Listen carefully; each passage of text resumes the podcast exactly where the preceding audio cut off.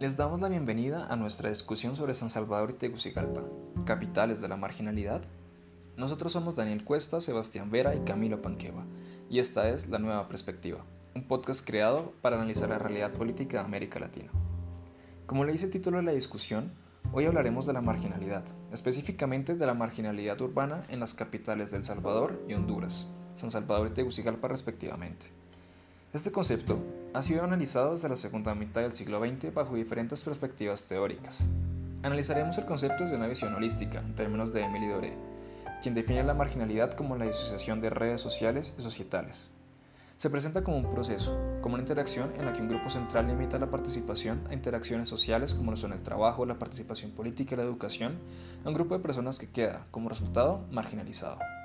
Se presenta como una relación de dominación, de subordinación enmarcada dentro de una cultura dominante que desvaloriza las creencias y el modo de vida de una parte de la sociedad. En este sentido, la marginalidad se expresa en la ciudad, entendida como una estructura compleja que articula una variedad de procesos transfronterizos. Las ciudades son entonces nodos de concentración de operaciones y procesos políticos, económicos, culturales y subjetivos. Es importante resaltar que estos procesos se encuentran en el marco de la globalización económica, tienen el trabajo de producir y reproducir el sistema de producción global como un mercado global de finanzas en condiciones de concentración económica. Este enfoque invita a escaparnos del estatismo incrustado que ha limitado las, las ciencias sociales, donde destaca la nueva geografía de centralidad, la cual pone en manifiesto la configuración de la noción de los otros o marginales mediante el análisis de nuevas formas de desigualdad y nuevos tipos de políticas de los desfavorecidos.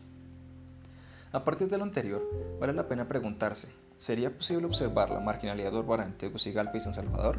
Y si es así, ¿de qué manera se manifiesta?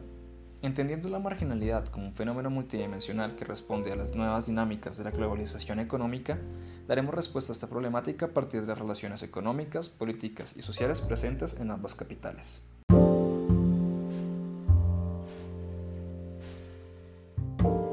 estudio de la marginalidad han sido las relaciones económicas, sobre todo las relaciones laborales. Autores como Nun, Quijano, Caster y Sassen han descrito la forma en la que la marginalidad urbana se presenta en este aspecto, estableciendo que la globalización económica desarrollaba una cultura laboral y unos procesos productivos intensivos en capital, desplazando así a los procesos intensivos de mano de obra y aislando a gran parte de la población, marginalizándola al desvalorizar su trabajo, imponiendo condiciones laborales inestables, salarios bajos y condiciones muy difíciles para la movilidad social y central al ejército de reserva, la población cuyo trabajo es funcional y es valorada una globalización económica. Como hemos descrito, no se presenta una separación tajante entre ambos grupos, hay un proceso, un recorrido entre ambas condiciones. Estas relaciones se manifiestan de diferentes maneras, entre las cuales podemos analizar el subempleo o el empleo informal, relación que evidencia la marginalidad en ambas capitales. Los nuevos procesos productivos se han ubicado en Tegucigalpa y San Salvador, de manera que allí se centra mano de obra. Existen tasas de desempleo bajas en ambos países, en El Salvador en 2017 un 7% a nivel nacional y 5% en áreas urbanas, y en Honduras en 2019 un 5% a nivel nacional. Sin embargo, el hecho de estar trabajando no significa la ausencia de marginalidad, es la forma de las relaciones laborales lo que indica su existencia. Tanto la CEPAL como el Banco Mundial, la OIT y los medios locales afirman que son condiciones laborales inferiores a las mínimas. La tasa de subempleo es casi el 66% en El Salvador y el 58% en Honduras. Las relaciones laborales implican salarios bajos, incentivan la informalidad y la búsqueda de subsistencia por fuera de la cultura del capital global y el trabajo formal. En El Salvador el salario mínimo es casi la mitad del valor de la canasta básica, y el Código de Trabajo legaliza salarios por debajo del salario mínimo establecido. En ambos países no hay una oferta laboral creciente, y los trabajos con salarios altos requieren de mínimos de experiencia, de educación e incluso de aspecto que son muchas veces inalcanzables para la población. En Honduras los trabajos cualificados son aproximadamente el 30% del total, y no tiende a crecer este porcentaje, lo que desincentiva el estudio y la búsqueda de empleos con mejores condiciones. Se impone la marginalización, obligando a muchas personas a buscar subsistencia en medio de la informalidad, de trabajos con salarios bajos, inestables, incluso mediante la participación de economías ilegales, lo que limita el desarrollo de las personas al limitar el uso de sus capacidades, como implica la valoración del desarrollo de SEN. Se evidencia así la marginalidad urbana en las relaciones económicas de ambas ciudades.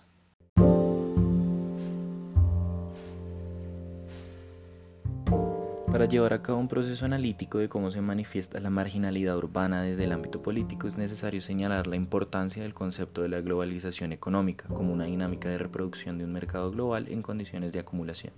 La relevancia de este concepto radica en el proceso de establecimiento de las élites económicas de ambos países, las cuales tienen una gran incidencia en la toma de decisión de los entes políticos.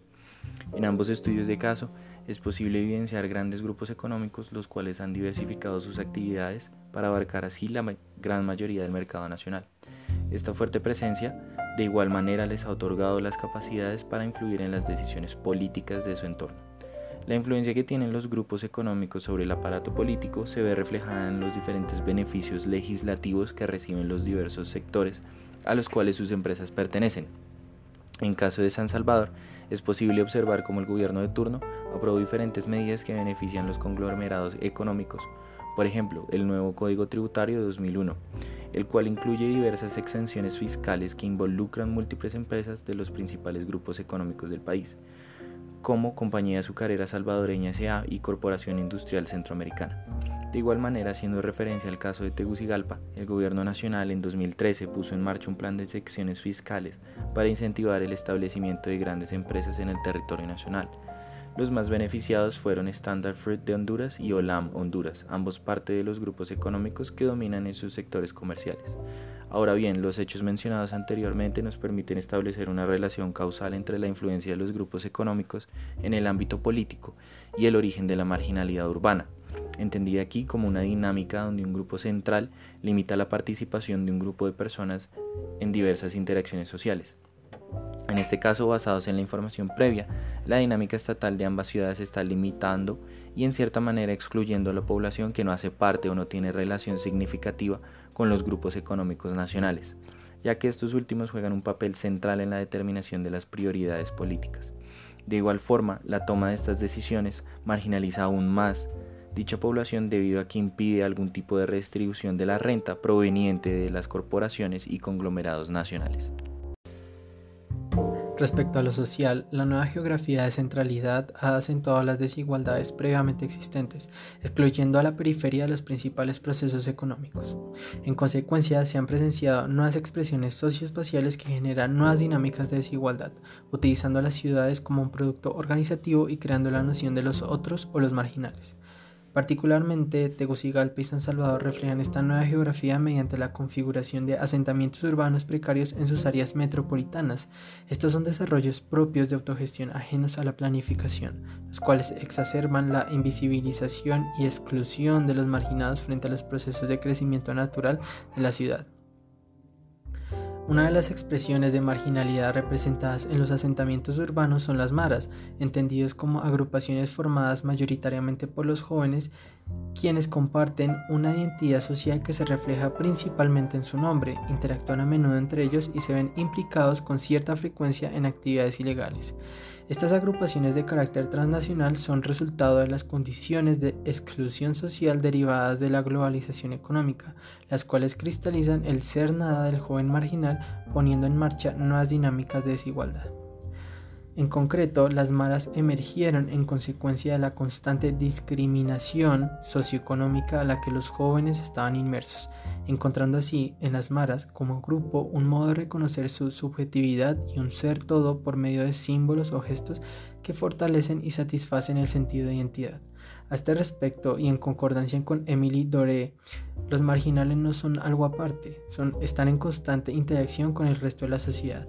De hecho, se hace presente una contradicción que permite la vigencia del proyecto urbano tecnócrata en estas dos ciudades.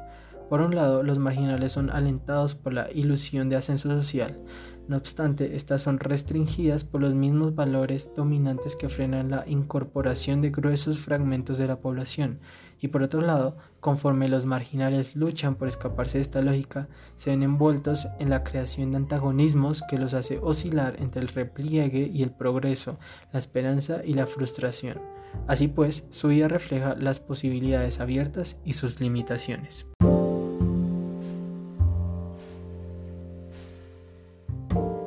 Con este análisis hemos demostrado que la marginalidad se expresa mediante diferentes tipos de interacciones o redes sociales, no únicamente económicas, ni políticas, ni culturales. Es un proceso multidimensional que abarca la totalidad del modo de vida de las personas dentro de las ciudades. En estas se puede observar cómo la marginalidad se hace evidente por la magnitud expresada en las relaciones laborales, la toma de decisiones políticas y dinámicas sociales que han llevado a la formación y crecimiento de las maras. Sin embargo, no son las únicas dinámicas que la expresan.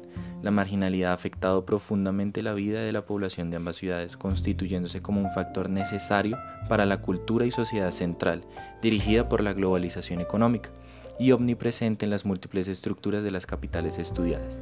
En definitiva, Tegucigalpa y San Salvador son ejemplos de capitales marginales. A pesar de que en ambos casos hay un patrón, debido a sus similitudes en las relaciones estudiadas, cabe mencionar que existen otras formas en las que la marginalidad se manifiesta, en estas y en otras ciudades del mundo. A través de nuestra discusión los invitamos a reflexionar de qué otras maneras se expresa la marginalidad y en qué otras ciudades se hacen evidentes estas formas. Muchas gracias por escucharnos.